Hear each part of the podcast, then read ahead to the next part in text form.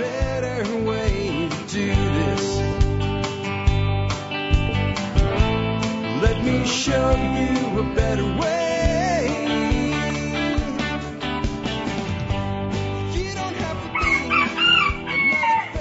Well, good morning, folks. We are live on YouTube, Odysee, and Flote. I'll let you know right up front. If you're on Flote or Odysee today, I can't see your comments. It's not because I don't actually think they're, you know, platforms with more love for creators than YouTube, but YouTube has the most viewers and YouTube goes straight into StreamYard. So I'm able to see your comments there. I will uh, occasionally maybe highlight a comment like my buddy David. When you hear me say my buddy David on the podcast, that's the one I'm talking about right there. He wants to know if Wisconsin officially has been absorbed into Canada yet. I don't think so. I don't think so, Dave. But I really will not be taking your comments for the first half of the stream. I will be uh, going through an outline that I'll be sharing with you with screen share.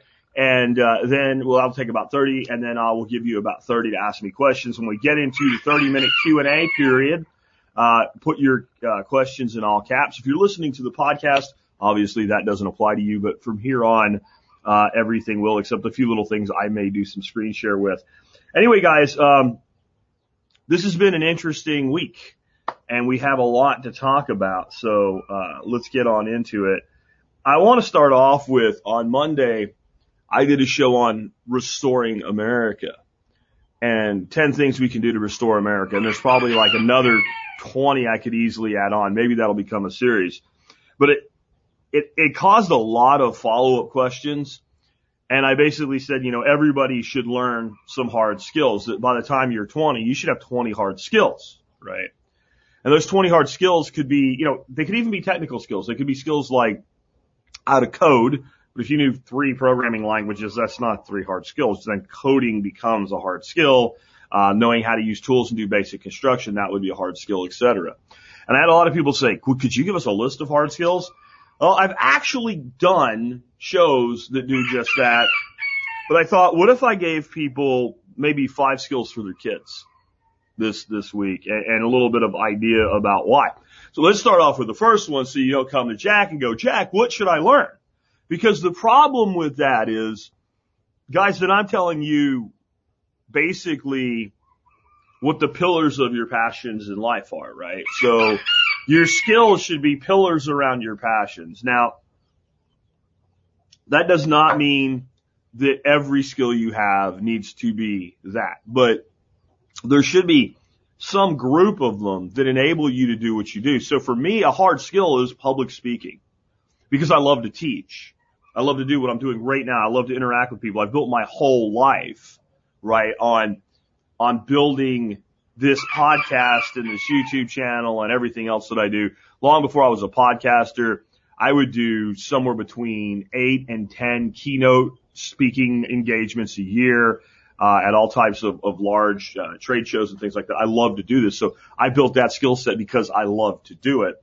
The other side of it though is I came to love to do it because I built the skill set. So you go broad and as you're going broad, you find things that you really feel good about, not just that you're good at doing, but you feel good when you're doing them. And then you start broadening off of those. But I guess it does have a, a, a good thing to have a starting point. So here's five I'm going to give you for your kids. And I think this is a, a really good list. And the first one will help you yourself if you develop it, uh, is how to do real research. Because if you can do real research, then a lot of questions like, well, what should I learn to do become, oh, look at all these things I want to do. And now how do I figure out which ones to do first?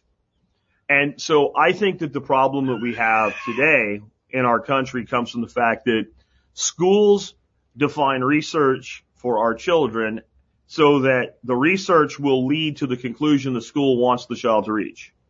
And that's not research. Research is if you're actually researching an issue, especially like a hot button issue, let's say it has something to do with the COVIDs or something like right now, and you're researching like, is this new pill from, you know, Pfizer or Merck or whatever really just a copy of ivermectin or does it do the same thing a different way? Like, what is it? And is there any validity to it at all or is it crap? If you have a preconceived idea of what your results are going to be and you're emotional about the issue, you need to be reading some things that make you pissed off, that make you think, well, that can't be true. And if you don't read that too, you haven't done real research. You need to learn how to dig into things. You need to learn how, like, when you're, when you're researching a topic and you find a thing that's critical to your conclusion or your hypothesis, that that critical thing is researched as hard as the total subject. And if, if you don't do that, again, you're, you're not actually doing real research. Um, and this is something that this country sucks at. And it's why so much of what's been done to people in the last year and a half was able to be done. Because if you can do real research, none of the information you need to realize how much bullshit you're dealing with is hard to find. You just need to be willing to actually read both sides. And if you're on the side of logic and reason with this issue, just understand that doesn't mean you'll be on logic and reason with the side of the next issue. Teach your children to do this, and then instead of telling them what they should think, when they ask you something, make them use their research skills so they're practicing the skill you gave them. So that they come to their own conclusion. And when they differ with your conclusion, ask them to explain to you why. And then if you know they're wrong, then help them research why they're wrong instead of telling them they're wrong. And someday they might actually prove you wrong, and then you know you've created a young master at research.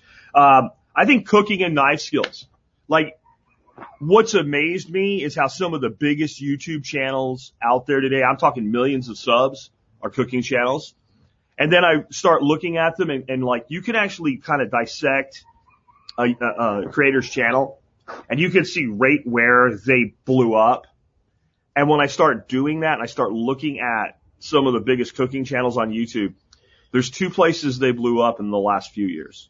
One, uh, we'll talk a little bit more about later, but it's, it's around keto and low carb. All right. So it's just a big trend.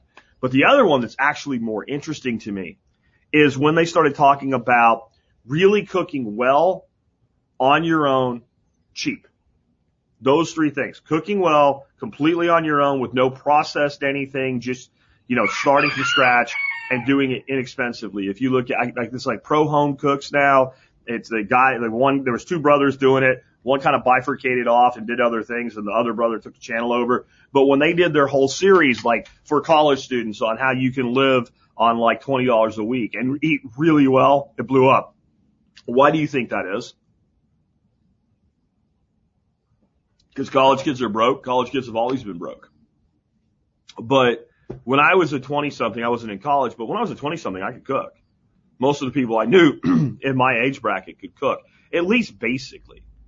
But like kids today don't even know how to cook. Well, this is, this is a life skill, guys. So everybody should know how to do that. Um, how to budget and set savings goals. And I'm talking about down to the point of saying, okay, this is what you want, Billy. All right, let's bring out Excel. And let's, let's work on Excel together. Let's, let's take all that math that you've been screwing with all week where you have to, you know, multiply and divide before you add and subtract and then parentheses and brackets and all that, all that base that's not even algebra, but it's the base that enables algebra. And you're like, what do I ever use this for? Let's teach you how to use those formulas instead of like solving one that somebody gave you, how to build your own formula. So that later, Billy, if you want to run a business, you can actually sit down and figure out, well, how, how much can I afford to pay to produce this service or build this product? And then how much am I going to make per customer? And then how many customers do I need to live a really good life? And how, how many customers do I need to re- build a really great life? And then once you understand that, you can actually, as you're looking at gaining customers, learn how to do projections and marketing forecasts. Now that, that doesn't sound like, you know, what you should be teaching kids, but by the time they're like 12, 14 years old, they can learn that stuff. And where would you be? Where would you be if somebody taught you that when you were 14 years old today? Like I would be sitting somewhere on my island petting a weird looking cat on the, on, in, in the nation of Jakistan holding the world governments for hostage, I think at this point, if somebody had taught me that at 14.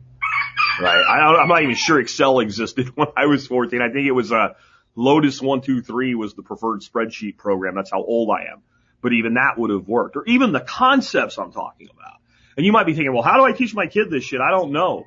Um, get on YouTube, uh, type in how to use Excel, and you can find, if you look a little bit, a really great um, course. And if you wait until I get the show notes out for the audio version of this, I'll go find that course for you and put it in. I basically lived my whole life in sales and marketing using Excel every day this course starts out really, really basic, but when I took it myself, I learned a shitload. And yet you could start from zero and, actually you might be better than me then because I self-taught myself so many things. And then you could teach your kids. Maybe take it with them together. Those of you that are like, I want to homeschool, but I can't. Again, stop saying you can't. Start asking how you can. But if you haven't figured the answer out yet, start doing shit like this. Make this your homeschool piece of their education because they're not going to learn this shit in school. Um, so how to budget, set savings goals, how to actually figure out the cost of things and start out with something simple. Billy wants a bike. The bike costs this much, even though you can figure it out with one little, one line, put it in Excel. Cause Excel is like this magic thing that opens stuff up. Um, next I would say put your kids in martial arts. If you're a homeschooler, great. Socialism, socialization, great. They're going to socialize. See if they have classes when the other kids are in school. And then that's really cool because your kids will be interacting with other homeschooler kids that are going to be kind of a little bit elevated in their maturity because they spend most of their time with adults instead of other children. And if not, it's fine too, right? But I think activities like that are great, but I think every kid should do a couple of years of martial arts. And I'm partial to certain things as an adult, but as a kid, I think the greatest skill set of martial arts you can give your child, especially in the world that we live in, especially if they're going to end up in schools and other places with other kids, is jujitsu. Because it is something that allows them to shut down something versus punch the hell out of somebody. It allows them to basically control the situation. And while I think there's some fundamental limits to grappling, you know, in the, the adult world of danger, because while you're on the ground arm bar- barring somebody, his buddy's going to come up and stab you in the back. Uh, it's still a great fundamental skill, skill, skill set, and that's probably not what your your 12 year old's going to deal with in middle school, right? So uh, I think it really has kind of you know you know, your red, red zone, green zone, that whole idea of, of de-escalation of conflict, trying to avoid conflict. But if there's going to be conflict, I'm going to take control of the conflict. Uh, but whatever. I think every kid that's, that wants an edge coming up should learn to defend themselves, learn that it's right to defend themselves, and learn discipline in that. And if you've never had a martial arts course and you're 40, go take a martial arts course. And I would say even you start with jujitsu. Um, and then I think basic construction, including power tools. I think that is a, a huge gift you can give your kids. Um, how to use a, you know, my grandson's 10. He's used a, uh, skill saw. He's used a sawzall. He's used a nail gun. Uh, he's used a chop saw. Um, he's used drills. He's used drivers. I mean, like pretty much every power tool I have, he's used. Now, when I was a kid, when I was in, I guess, sixth grade, we had wood shop in sixth grade, seventh grade. I went through wood shop in, in high school to the point where I took both courses I could take. And then I was a shop apprentice for my last two years, which means I hung out down there, talked to the shop teacher and helped other kids with their projects and built anything I paid for my own wood with. And, and that's really a valuable skill so that I'm not a great carpenter, but anything that I need done, I can look at and figure out how it should be done and I can do it. Or at least I can say like, I don't have time to build this, but I know what the hell I should be charged because I take the construction skill set, the bill of materials, the Excel thing that we talked about earlier and say, I could build that, you know, for $2,000. The guy needs to put fifteen hundred dollars worth of labor. And if he's at thirty five hundred bucks, we're good. If he tells me fifty two hundred bucks, he can go screw, right? And being able to do that is not just about being able to do it for yourself, but be able to evaluate uh, help. And, and that's just five. And people might be like, well, not gardening. Well, because I always say that, right? So of course that, uh, you know, animal husbandry, whatever you can get the kid interested in. But my belief with children is you go ahead and you kind of, uh, you kind of dig in to stuff and you kind of make them do some things.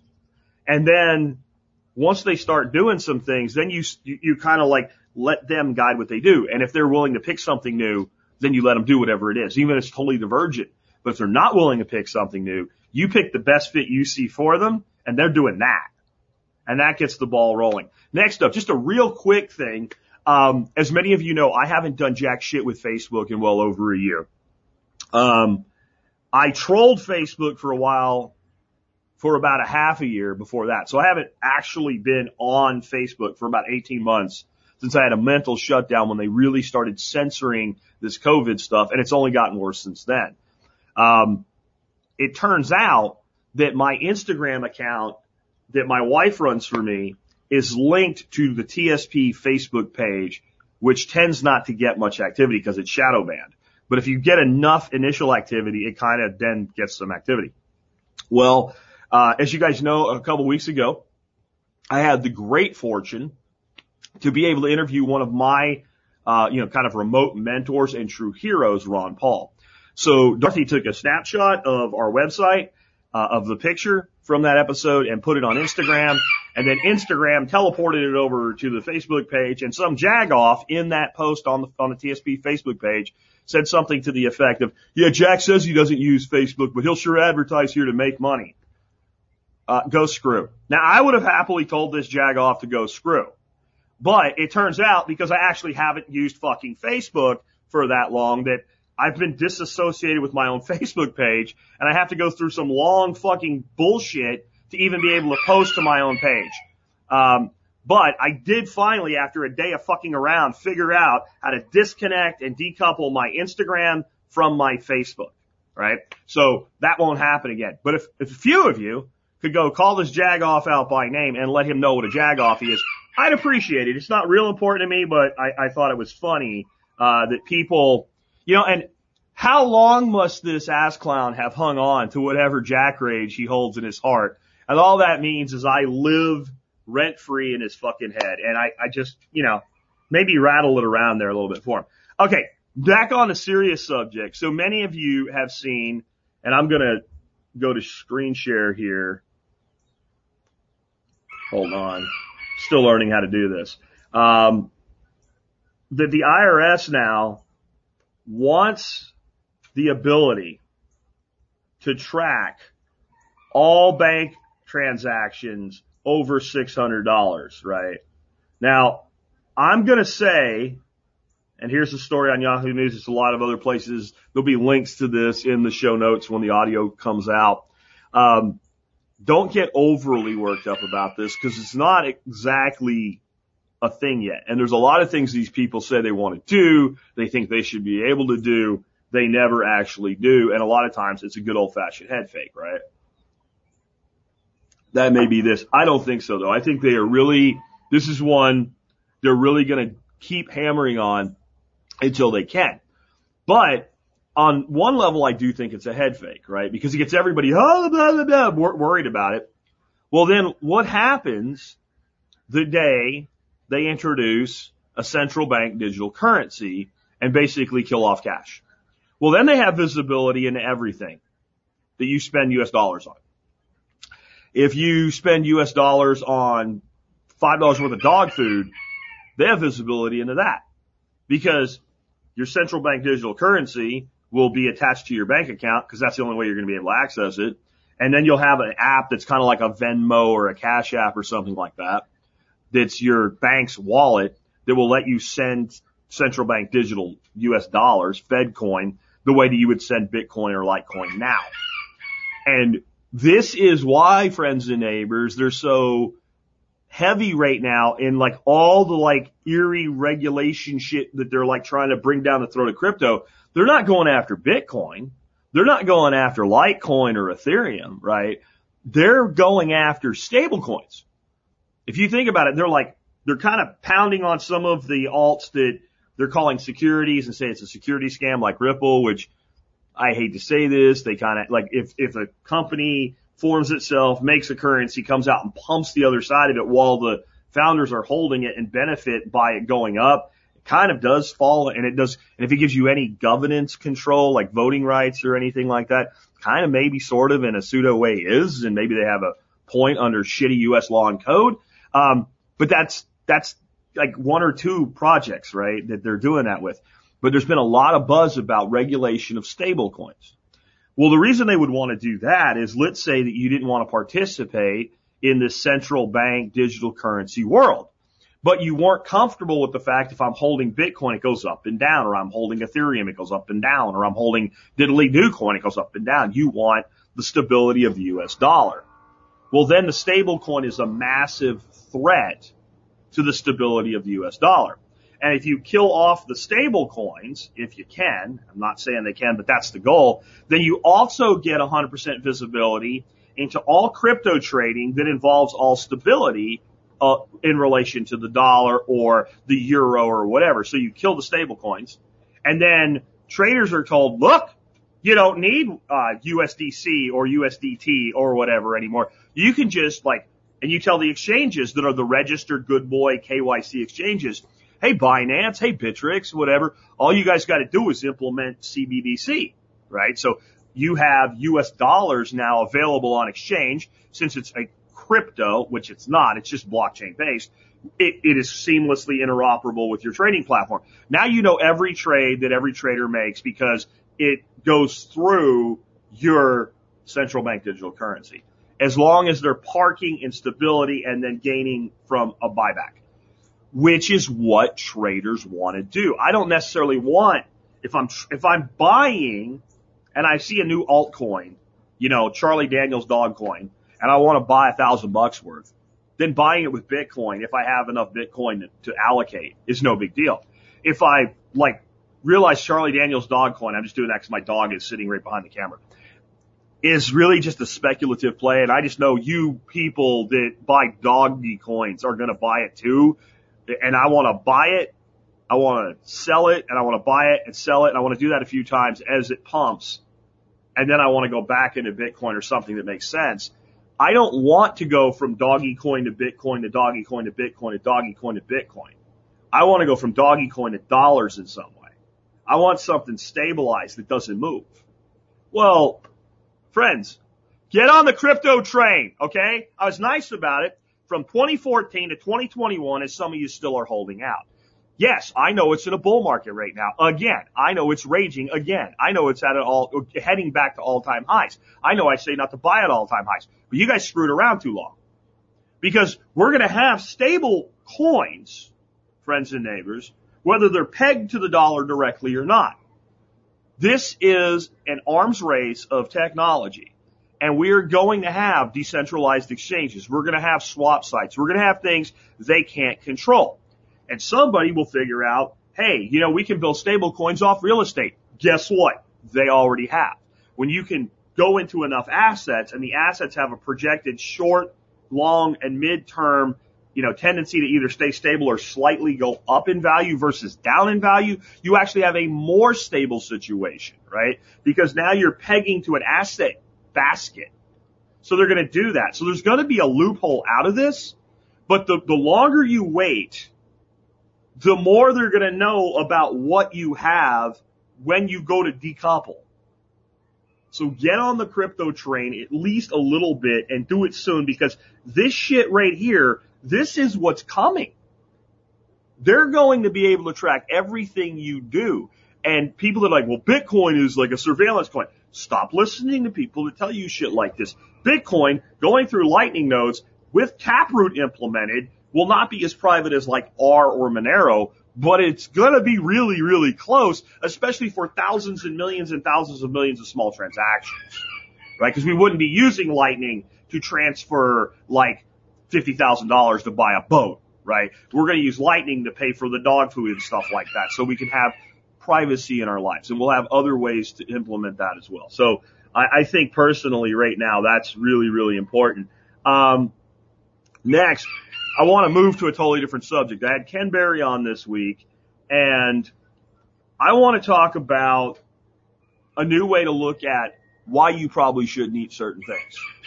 And I'm going to stick to grains today instead of getting into fruits and other things like that because the rational I'm going to give you here doesn't really apply to fruits or veg, many vegetables, but some others it does. But grains it applies to straight across the board. How about we come up with a new idea as humans as a basis in how we formulate our diet. And that basis is don't eat foods that try to kill you when you eat them. Now, it's true. If you go out in the woods with a sharp stick and try to kill an elk, it will try to kill you back and at 800 pounds, it'll probably win. That's not what I mean. I mean, once you have the food in your hand, able to shove it in your face hole, and you eat it and you swallow it inside your body, does it attempt to kill you? Because that's what grains do. And here's an article that you can read. Um, top 10 reasons why grains make you sick. I vetted the article. There's not a claim in it that's not true. Of course, use the first skill we talked about today, research and verify it for yourself. But grains try to kill anything that eats them. And there's a reason grains try to kill anything that eats them. It's called evolution. So let's go back to you're eating berries. And most berries, by the way, are very low sugar things.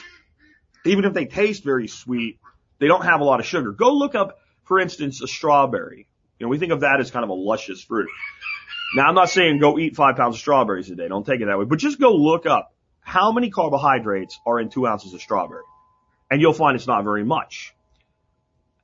So we're following the low carb path if we're in that world. But if you eat a bunch of strawberries and you're a primitive man and you're running around in the jungle trying to stay alive or the woods trying to stay alive and you have to take a dump, so you, go behind a tree so that you, you don't gross out your fellow primitive man and take a dump and you leave behind a dump with strawberry seeds in it, there's a very good chance that a strawberry plant will grow there in the spring next year. In fact, it will be a well fertilized, well covered, well cultivated at a right temperature and moisture environment strawberry plant. And as your dump, I know this is gross, but it's what happens and birds do it too. They drop one from the air and that's how seeds propagate, right? So the fruit wants to be consumed either seeds and all and go out that way because the seed doesn't get digested, or it wants to be kind of gnawed on and then left as a core somewhere and rot into the ground and propagate itself. So it benefits to an animal picking up, eating it, etc.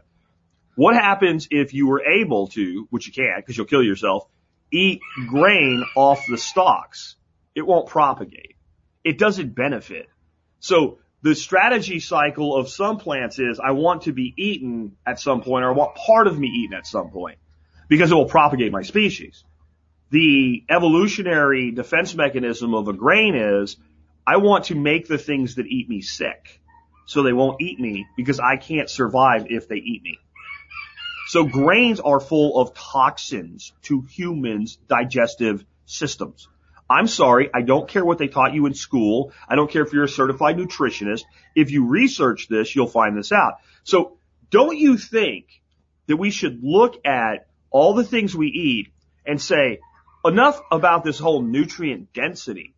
Do these foods contain what are known as anti-nutrients? And when you look at grains, they're full of anti-nutrients and they're full of things that are designed to cause gastric distress and problems. And they also have this really mean coating on them.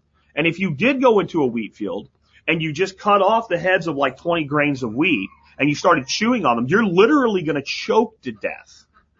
As that stuff gets in your throat and causes you to choke, you have to separate it from the chaff. There's a lot of work that goes in to making a grain edible. You can't just eat it in its native state. Everything about it says, if you try to eat me, even though I'm, I can't think for myself, my innate intelligence as a being is designed to hurt you. And that means there was no way that that would be our natural species specific diet. Just think about that one. And if you think I'm talking crazy, I'm not. Go ahead and research it for yourself. Uh, next. Okay. This is one where I'm going to either be thought I'm pimping somebody or cheering somebody on or I'm crazy.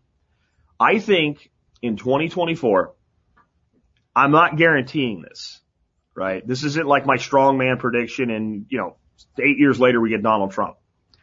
But if I had to bet right now, who do you see in the general election head to head in 2024? It ain't Joe Biden. It ain't FJB. It ain't heels up Harris, right? JB gets one term as a puppet. There's no way this moron gets reelected. There's no way this moron stays at the head of his party unless the conspiracy is even deeper than I think, right? So Joe got to go at the end and not like many of you are thinking like I hate Joe FJB, right? Uh, no. I mean like the Democrat party by the end of this term is going to be like, we got to get rid of him or we're going to lose control. Harris couldn't win 2% of the vote in California in the primaries where she was a senator. Okay, so she does not have the wherewithal to win a Democrat primary. The guy I think that does, though it will be hard because there'll be a Bernie Sanders analog. Bernie's too old. There's like Bernie's not coming back. I'm sorry. I, I don't think he's got it in him. Uh, he might, but you're to have, it's either him or some, you know, burnout replicate. And, but the Democrat party gravitates to the center, right? Like they always say you run, if you're on the left, you run to the left in the primary and then you run to the center in the general. But if you saw what happened last cycle, the most moderate person historically, obviously not since he's been in office with somebody's hand up his ass, right? Running him like a puppet, c- confused old man. But the guy that the Democrat party itself, the average Democrat, right, thought, okay, well, yeah, I want to get rid of Trump because he makes me feel bad with his mean tweets. Uh, and, and out of the Democrats, this is the person I feel most safe with because 40 years of not being totally crazy, just being an idiot. Uh, yeah, I'll go with that. Well, now he's like totally radical, right? So he did the opposite. He ran to the center in the primaries. He ran to the center, uh, in the general, and then he went to the extreme once elected.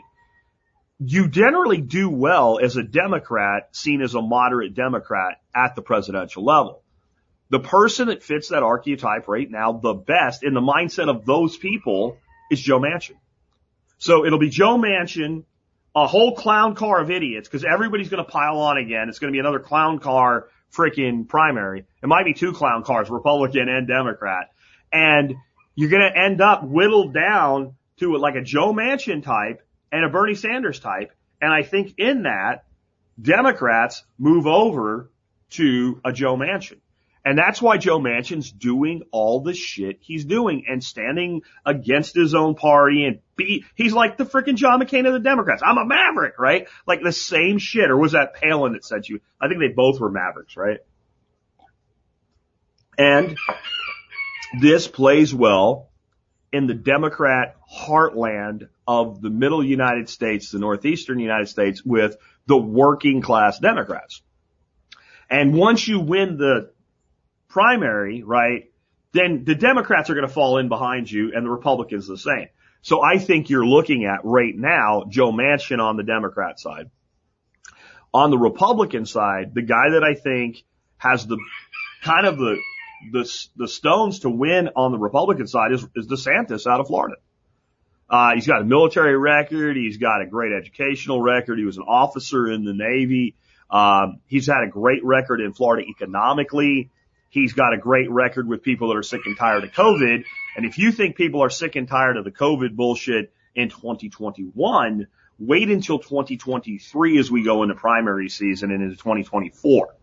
Like people are really going to be fed up with it. And even a lot of people that have been kind of go along and get along people, when they see a way out, even if it's not real, they're going to grab onto it. So that's your heads to heads. And I don't think, I don't think that this is 100%, but it will be something like that. Now, what about the wild card? What about the great pumpkin rising again? The orange man comes back. That could happen. And I actually think that Manchin's people are betting on it. They're betting if the orange man comes back, Manchin has a better chance against Trump than Manchin has against DeSantis. Because there's a whole group of people in the United States that are not extreme on either side. They are middle. They just hate Trump. There's a whole bunch of them that love him. I get it. But there's a whole bunch of them that like, the man says stupid shit when he just needs to shut up. And he's not as smart as his supporters think he is. There's been so many better plays. He allowed himself to be surrounded by vipers. He never got rid of them.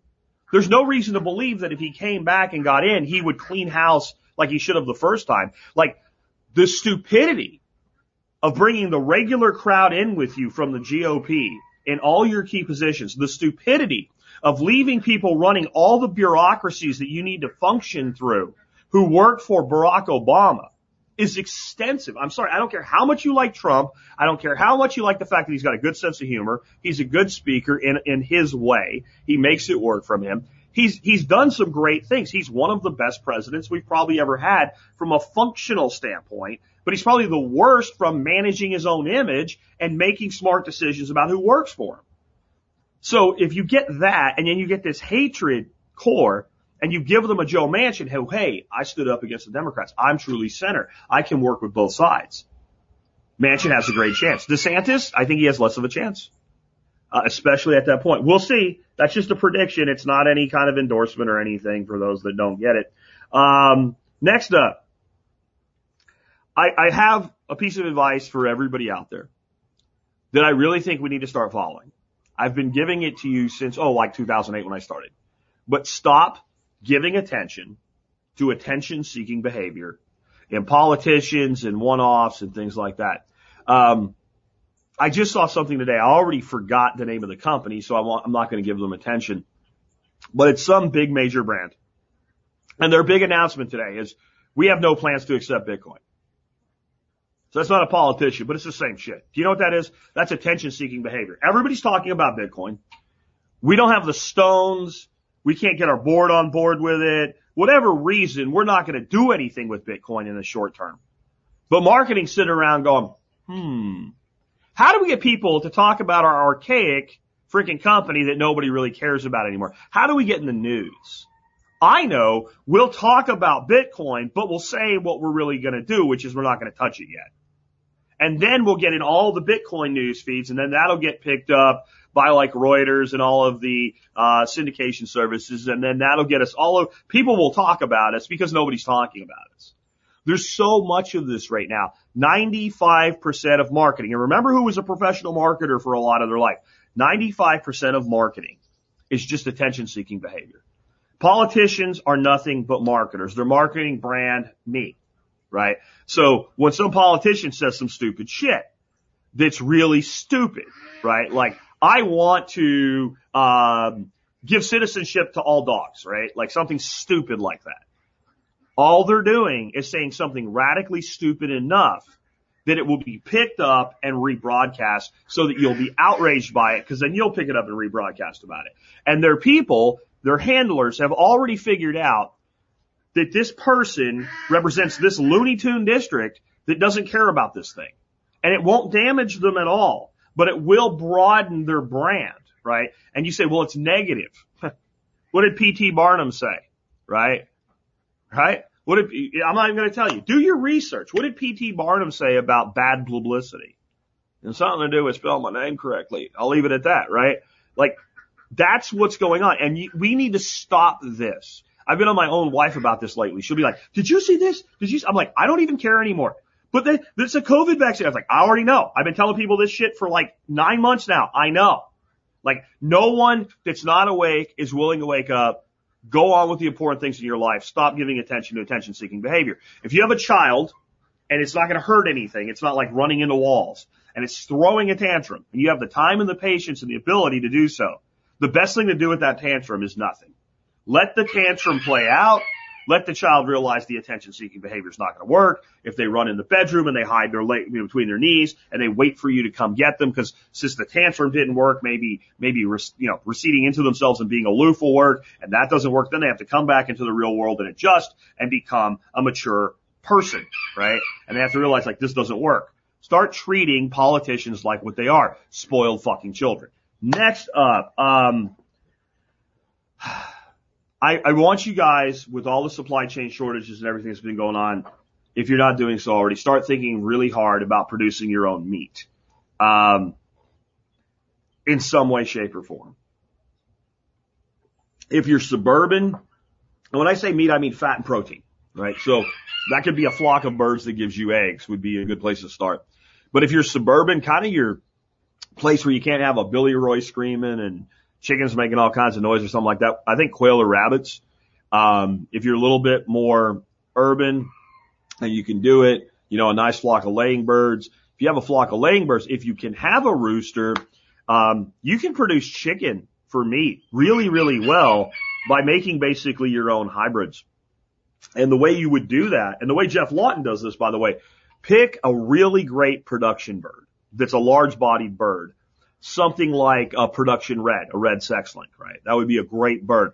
Then go get a rooster or two. You'll have to call one if you get two or three, right? But like maybe you want to like look for a personality in your rooster. So if you're not like me and you're breeding for pretty, that's what I'm doing right now, but you're breeding for body and size and maybe you want gentle temperament, get yourself a few roosters, pick your less dominant rooster, make au vin out of your other roosters, and now you have a large breed rooster, say something like a Brahma, right?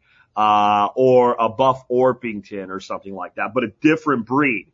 Now breed him. Let him take care of your hens. It's okay, Charlie. Let him take care of your hens. And all your offspring are going to be F1 crosses. And you're going to get a much larger breast portion, leg portion, etc. And it almost doesn't matter what you do. Pick a high production, large bodied, uh, bird for your hens and pick a different large bodied, um, don't even worry about egg production for your rooster. And then you just kind of reboot that as you need to. Breeding those offspring back to each other may or may not work out well for you, but you will start to see the hybrid vigor drift over time. But that's a strategy. And I would start forming coalitions of people. If you have somebody that can raise like four pigs a year, start trading chicken and rabbit for pig. Maybe find somebody who can do some cattle. Maybe you got a guy near you that raises cattle and he can raise 30 or 40 head and he's going to sell most of it. But maybe you can talk to him and maybe you can have like, you know, eight quarter beef be within your network, but start thinking this way. Start thinking this way now. All this like impossible burger shit, Bill Gates freaking crap. All of this is only going to get worse. The solution we know is holistic grazing management. All of the environmental problems, if you want to solve them, start replacing corn and wheat fields with fields of perennials and start grazing it and start feeding people the most nutrient dense food there is in the most regenerative system we have, but they're not going to do it, so you need to. Do something with it. Do it now. Those are my two big takeaways today. Three, do your freaking research on your own. Don't trust anything anybody says. Um, number two, get into some level of meat production. Number three, if you're not in crypto, you are in severe danger of falling behind. You're running out of time. Get involved in crypto. Ease your way into it. Be careful. Don't put money into it you can't afford to lose, but put something into it and learn the skill set and start understanding it better. You, a great place to start, guys. Get in to MeWe and, and get into our crypto practical discussion group. I'll get a link into the audio notes today for you as well on that. Join that group. It's so, it's the best crypto group on MeWe. It's over 2000 members now, I think. They're, most of them are out of our people right? They're our community. I'd say 80% are TSP guys. So you know you can trust them. There's going to be a lot of answers with I don't know. That's how you know you can trust somebody. Um, and then there's going to be a lot of really great answers too. All right. Last thing before I take questions, and I'm going to take questions in all cap. I, I really need to reiterate this. Stop letting someday fables distract you from what matters, especially in the world of politics. You know, this idea we're there, there's going to be a red wave in 2022, man. Maybe, maybe. And you know what? Maybe it will make some of the problems lessened, but we're going to still have all the problems that we've always had in the world. And you know how I know that? Because I'm 50 years old. I have seen a Democrat in the House and Democrats on both sides in Congress. I have seen a Republican in the House and Republicans on both sides in Congress. I have seen either mi- any mix you can come up with where they're holding one side of Congress and the White House and not the other, where you have both houses of Congress and split with the press. I've seen every configuration within those three that you can get, and I've never seen in America where we didn't have all the problems that we have now. Maybe we have more severe versions of them now, but a lot of that's natural progression. If you're printing money decade after decade after decade, all the economic problems are going to become worse. All the inability to afford things is going to become worse. And unless they're going to change the entire economic system, it's only going to get worse. So all the someday shit, folks, all the one day we'll be able to take it back, right? No, no, you won't. The only way you're going to take it back, you're not going to do it collectively. You're going to do it for yourself. You're going to do it by getting rich. Somebody asked me recently, I was talking about how when you build an asset portfolio like real estate or cryptocurrency, then eventually you can build enough asset portfolio that constantly accumulates value and you can have a great income for the rest of your life, leave a ton of money to your offspring, to your, your prodigy and never pay taxes because you can borrow against it and leverage debt and then re-leverage it over and over. So as the asset value increases, you can take one loan to pay off the other loan and you can constantly pay yourself a good salary every year, but it's not a salary, it's debt. So you're not paying tax on it, but the assets actually repay it. He said, I understand that, but how does the average Joe participate in it? You don't. You don't. That's not what average Joes do. You want that life? You know, you want that life. You want a life where on Friday morning you're sitting and talking to like the best friends you've ever had or not had online, right? I mean, you're running a community like I am, or you want a life where uh, you're living somewhere in the woods by yourself, but you're able to pay for everything you need this way passively. You want a life like that? Let me tell you, you don't do it by being average. That doesn't mean you can't be average and then do it. What it means is you cease being average and you start striving to be better than average. The average person doesn't do this and thank God because if everybody did it, it would stop working. But half the people could do it. And then it maybe it's pseudo average. I don't know. But for now, you have to stop thinking average. And I'll take questions now if anybody wants to um, start dropping in for me or anything they want me to uh, to talk about. Feral Hog. This is interesting. Feral Hog Coin from Mike down near Houston. He says Feral Hog Coin. Um, that'd be cool. Um, Feral Hog Coin would definitely be cool. You'll get my attention with all caps on the stream. I, I would also just like, you know, people say like, how can you start a business? What if you got yourself some land that had feral hogs on it, started feeding the feral hogs, started trapping the feral hogs, started when you trapped them, like sized them and let certain ones go, and then just started start selling feral hogs to all these niche restaurants in Texas so that they can have wild boar.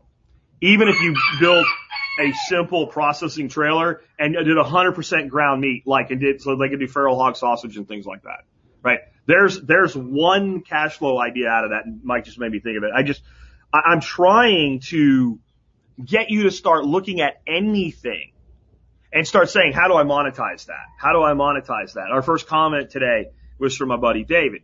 David says monetizing thing is, is, is your superpower. It really isn't. My superpower is teaching. That's my real superpower is teaching. Monetizing things is actually so easy.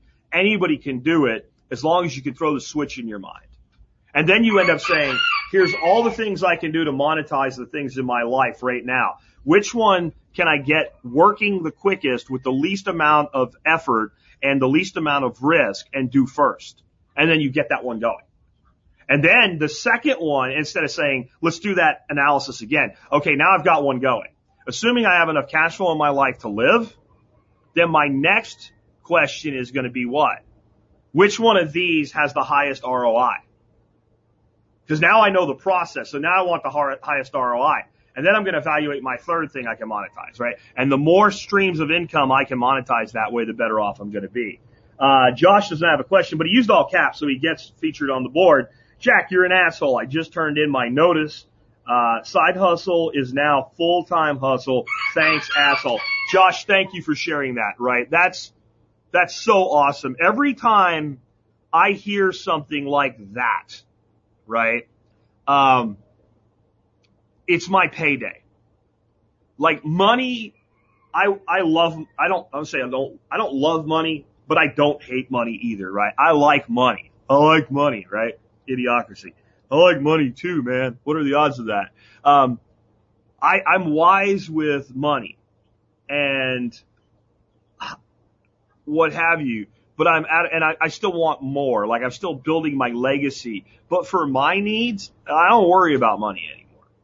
And when you stop worrying about money, you start worrying about things uh, that really matter. And what really matters in in my world is is is what I'm doing actually impacting somebody's life. And you can have people that hate me because if you don't have haters, you're not doing anything as a content creator. You have to have haters. The most popular content creators in the world, the people with big brands behind them that have millions and millions, like a Joe Rogan, right? That's been, that was paid 40 million for his show by Spotify. People that big, they have haters. So if you have no haters, you're not doing anything, right? Like, I don't care what haters say. But when a hater says something like, well, you're not actually impacting lives, when you have something like the comment on the board right now, I'm leaving my job, my side hustle turned into a full-time income. My employer can go screw. I don't care about their mask mandates or the vaccine mandates. Like none of that shit matters anymore. There's, it's incontrovertible. And that's my payday. Uh, Tom says, what's, I'm, I'm, I'm giving Tom special dispensation, even though he didn't use all caps, um, because he's my web guy, and so he gets special dispensation. Uh, he says, what's a good recipe for rooster? Right under him, Hayes Anderson says coq au vin. So if you've never heard of coq au vin, it, it, it's French and it basically means cock, as in rooster, it, with wine. And basically it's a way to slow cook your tough birds with some wine and just look it up. And it's, it's C-O-Q and then space A-U space V-I-N for those not on the, the audio. Um, Wicked Stepmother says, thoughts on investing a little in Shibcoin? Good idea on a small scale. No! No doggy coins. No shit coins, right? And I'm not the guy that tells you everything that's not Bitcoin is a shit coin. That's not me. Um, when people are buying this shit because it's being pumped as a brand with no underlying functionality that really enables it to do something that something else doesn't already do, you're going to get wrecked. You're going to get wrecked. And the worst thing that can happen is you can buy some kind of shit coin like a Shiba Inu coin or Doge coin or whatever. And because it gets pumped, it goes up. And now you think you're a genius. And now you start taking more risks that don't make any sense, right? These things, like what I would say to anybody is, well, what about fill in the blank coin? What does it do? And how is it different? And what is its utility? If you can't answer those three coins, I don't even want to give you an answer. I want to say go find out that. And if you find out that it has no real utility, right, it doesn't do anything differently. And it doesn't work any differently in some way that enables it to have an advantage over its competitors. And you still want to ask me if you should invest in it, you're not ready for investing. And I don't care if it's a small amount. That small amount could be sitting in Bitcoin that is going to do exceedingly well in the long term. And that small amount could become a very important amount long term or Ether. If you're asking that question, I guarantee you, you're not sitting on at least one Bitcoin and let's say five Ether yet. And if you're not doing that, then all this other shit's white noise. I know you want the big score. Go read Richest Man in Babylon and read it like it's a Bible. And when it starts to repeat itself, because it basically tells the same principles three times, because that's how many times it takes to get in your brain and matter, and it starts to repeat itself, you I already know this. No, you don't. Keep reading it, or at least listen to the audio on it. Um, can we leave for vaca- vacation already? Says David. David and I are going to Florida. No, dude, we can't leave until it's time. And you get less days because you're greedy and you didn't want to leave work for long enough and you're taking less days and you won't be there the entire time. So you have to wait longer than me to leave and then you're going to leave before I leave and it's all your fault. And you should, you should get there when we do. You should stay the entire time and you should fish every morning with me and you're going to be a much happier man. But you do what you got to do, brother.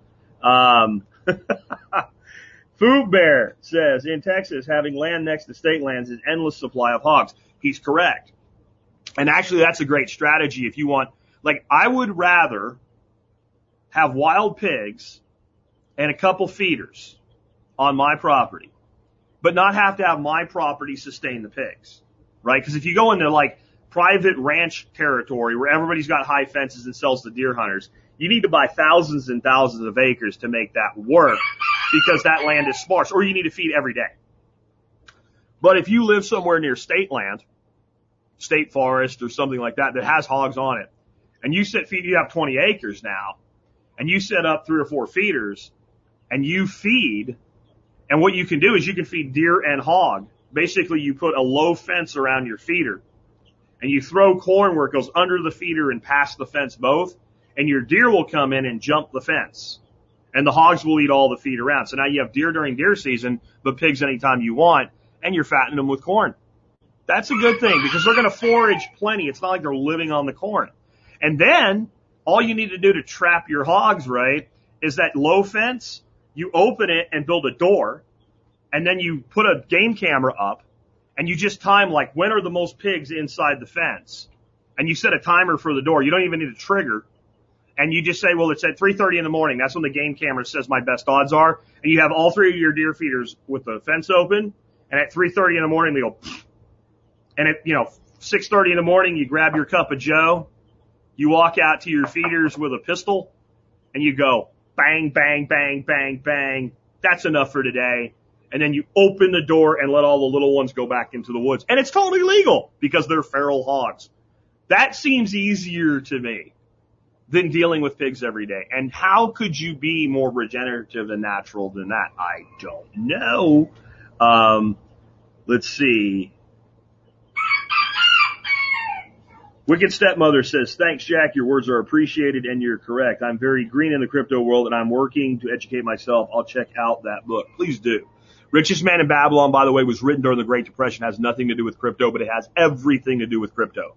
Because every time you read the word gold or hear the word gold in the audio of Richest Man in Babylon by George C. Clason, which should be required reading by junior high school if we're going to have public education, by the way, um, which we don't. We have government education. If we had real public education, George C. Clason's book would be required reading by sixth or seventh grade. Right? A seventh grader is old enough to understand. But when you read it and it says things like rent your gold, because that's how you use it. That's basically, at the time he was saying put your gold in the bank and gain interest on it. And then when you see good opportunities where you can loan somebody that's trustworthy and make a better interest rate or better return, rent your gold. He's talking about investing in businesses. When you see all that, just change gold to Bitcoin. And it's one of the best treatises on how to look at Bitcoin you will ever see. And it's a good story. It's written, you know, as a story, as a fictional story, you know, placed in ancient Babylon, except except, etc. Um, CJ with S-E-A-J-A-Y, not C-J like C-J. Have you ever fished the east coast of Florida, um, near Smyrna or Mosquito Lagoon? I have not. I did fish the east coast of Florida a lot as a kid near Jacksonville, Duval County area, uh, inlets, the beaches, all. Fishing Florida is fishing Florida. Like the species change as you go further south based on seasonality, but it's all the same. Just learn to fish, you know, learn to surf fish. And in Florida, if you can surf fish, start timing the tides, the seasons, the fish, the patterns. You can catch fish anywhere in Florida.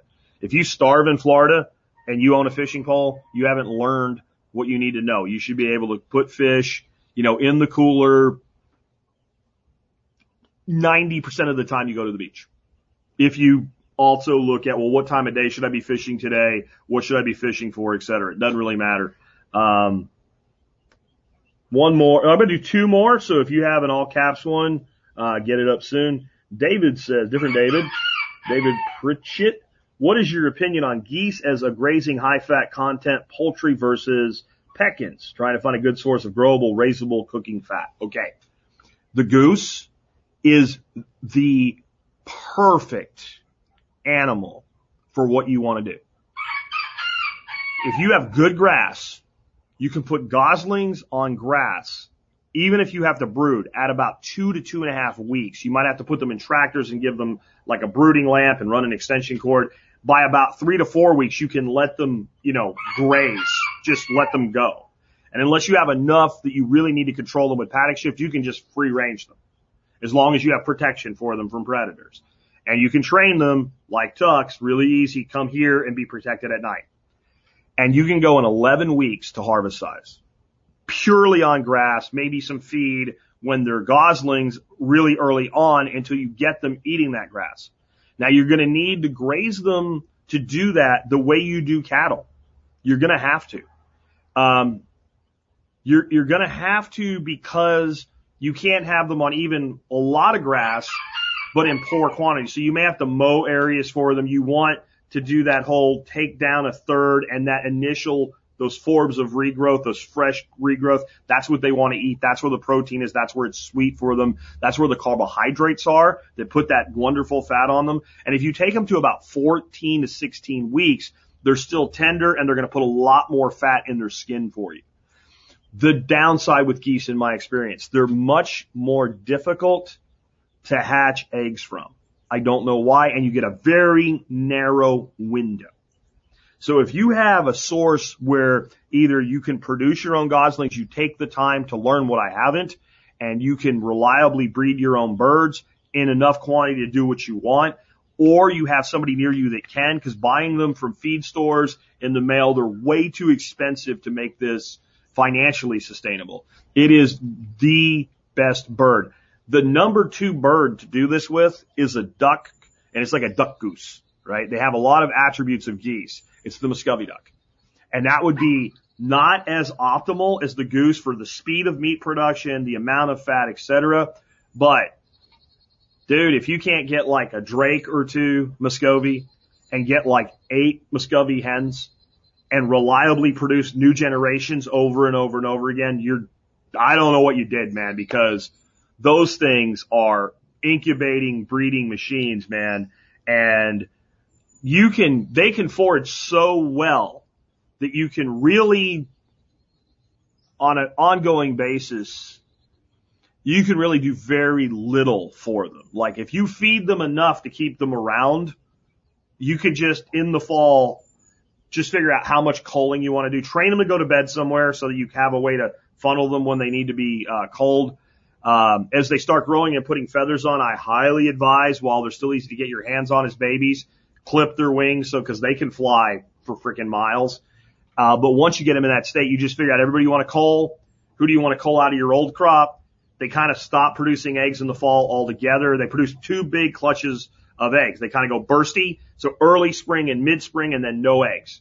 So hatch as many as you want or let the girls hatch. Take as many eggs as you want. Dehydrate, freeze dry, etc. Uh, uh, freeze the extra eggs and then in the fall harvest as much as you want to harvest and then cull your old group and bring your younger group in to recharge wherever you think you need to do. And the drakes, if you give them a full, you know, like three quarter year to grow, your drakes are 14, 16, 18 pounds. And if David's still on here, you can go ahead and tell him in the comments, David, how delicious, you know, like thin sliced, dredged in a little bit of, of, of fry matter and then deep fried in, in duck fat, um, a Muscovy breast is. It's, it's sublime. Um, I got one more I'm going to give here. Gorilla Press says, Algorand pirate coin thoughts. Sorry if I'm late and you covered it already. I didn't. Uh, again, everything I'm about to say, you're in the speculative world of altcoins. Get to the left of the decimal, at least one full Bitcoin and, you know, get somewhere in the neighborhood of four to five Ethereum for now because Ethereum is probably looking at, at the end of this cycle, Raoul Paul, who's, who, who, who's one of the people I trust the most from an analytical standpoint says the end of this cycle, not the end of this year, the end of this bull cycle that we're in right now, uh, Bitcoin may be looking at like 40,000. And I don't think that's far off. And he also says Bitcoin will probably be at the end of that cycle about 400,000. He's saying that end of cycle is probably somewhere in early Q2 2022. And then we don't have a huge fall off like we did before. Like it's more of a leveling and a drawdown. And then we kind of go into like a steady long term trend for both of them. Whether or not that all plays out that way, I don't know. But let's say he's half right and Ethereum goes to 20 grand and Bitcoin goes to 200 grand. That's enough upside when you're getting in the door. So Algorand. The reason I'm involved with Algorand, or I should say I own some Algorand, pays an interest rate. So I don't have to go into DeFi and, and like somebody else custodying my shit to have some of my money earning interest, right? So that's nice.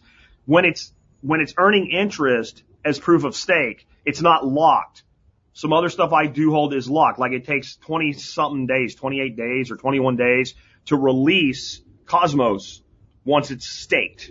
So there's this time lag. So I can freely trade my Algorand. No one custodies it for me and it earns interest. It's lightning fast. And if you go to Algorand's website, look at their news, they're literally announcing a new partnership that's significant every single day and they have a ton of money for marketing. So it's a good low risk, low dollar alt that makes sense. And I look at it more like this is a risk play, but it's also like free DeFi that I can self custody. And there's no lock and I don't have to do anything. I just hold it in an Exodus wallet and it stakes. That's literally all you do. You buy it, you send it to an Exodus address, the wallet you control, it's your keys, so it's your coin, and it just starts making you like five and a half percent interest. Pirate chain, totally different reason. Pirate chain I'm holding because it's invisible. And I just had somebody say, but they can see if you buy it. Well, if you buy it on an exchange and they can see you have an account there, they can absolutely see that you bought it. If you did KYC to buy your Bitcoin and you used Bitcoin to buy your pirate chain, they can actually see that Bill bought, you know, $5,000 worth of Bitcoin and then he bought $5,000 worth of pirate. And then from that point, you know what they see? Absolutely fucking nothing. It now is invisible. And if they want to say you traded it, you spent it, you made money on it, it's up to them to prove that you did. Because, well, we want to see your pirate chain. No. Well, we're going to take it. Go ahead. Well, we think you did this with it. Prove it. It's gone, like a fart in the wind. It cannot be seen. It is invisible. Good luck right? You want to crack it, you got to crack Litecoin, you got to crack Cosmos, and you got to crack pirate chain all at the same time, simultaneously synchronized. Good luck. You guys are still trying to figure out what the hell Bitcoin does and what Lightning is, and Taproot's about to go up your ass. So Pirate Chain I hold because it's invisible money. Algorand I hold because of the technology and what it represents from a network standpoint. And I look at Algo as the way the people that hold Algo get compensated for providing the security that all these projects use in their blockchains, many of which are financial, many of which are not. Many of which are just like public records on a blockchain that's secure. We're not trying to hide it from anybody. I want to be able to look up who has the title to this home or property or house. And I want to put the title companies that are complete scams out of business. That's what Algorand does. It's also getting into the NFT space in a really creative way. Anyway, with that guys, I went an hour five. I promise you an hour on these days. My grandkids are here. Since I got a late start, since I was out watching Aaron Lewis last night. Didn't get home till after midnight. I'm usually in bed by 10 guys. I believe in getting my rest because I'm an old man now. Uh, I got up a little later, started a little later. So my grandkids didn't show up behind me like they're going to on usual basis. That's how I'm going to know when I'm done. Um, I need to go spend time with family. I advise that you figure out how to do that, uh, as well. We got a weekend coming up and, uh, should be fun. Take care, guys. Thanks for hanging out with me today. Thanks for participating in the show. And I don't know about you guys, but I'm loving the shit out of doing these Fridays this way. I think this is such a better plan than the way I was doing Miyagi mornings and putting them back together and doing them every day. I was working way too hard, way too long, um, and not enjoying the fruits of my labor and not, not seeing to what needs to be seen to around my, my property. Um, I have some people coming over this weekend to help me kind of fall you know, fall cover crop plant the gardens. They didn't produce jack shit this year, honest to God. They really didn't. Because I put so much into this that I didn't care for this the way that I teach you guys. This is the way I'm adapting to that. And it is uh, 9:08 a.m. I'll have the audio of this out by 9:30, 9:40 at the latest. I got the rest of the day to be with my kids, be, be with my, my wife, and figure out if Billy Roy is going to survive one more weekend. He probably will because he makes pretty babies. With that, I'll catch you guys later. Again, thanks for hanging out. Okay, guys, and a quick amendment here at the end of the show. Uh, during the live stream, I was trying to get done to go be with the kids, so I forgot to tell you about the songs of the day this week and the artists they were based on. This one had so many clues. I hope you got it. It was Warren Zevon and of course, the uh, song that preppers love for one line in it is Lawyers, Guns, and Money. With that, we will catch you next week with another edition of the Survival Pod.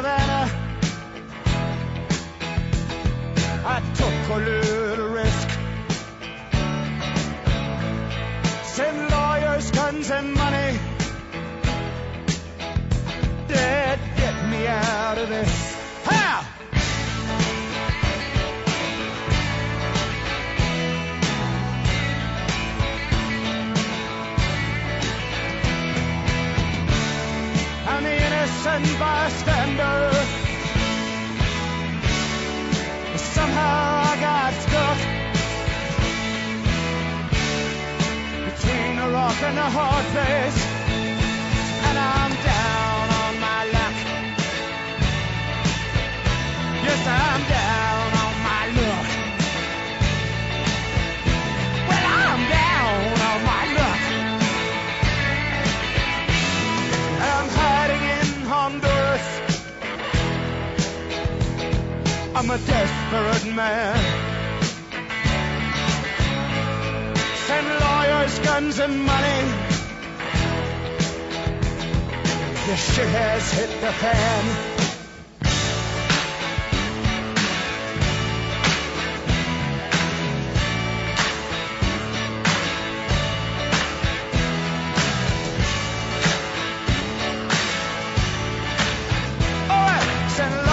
guns and money.